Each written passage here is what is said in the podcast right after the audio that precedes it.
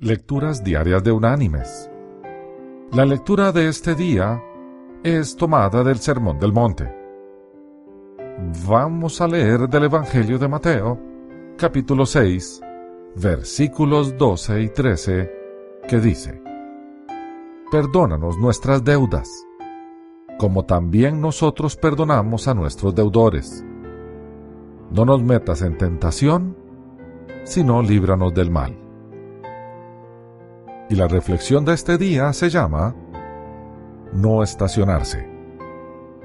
Un clérigo estacionó su automóvil en una zona donde estaba prohibido hacerlo, en medio de una gran ciudad, y colocó el siguiente mensaje en el parabrisas.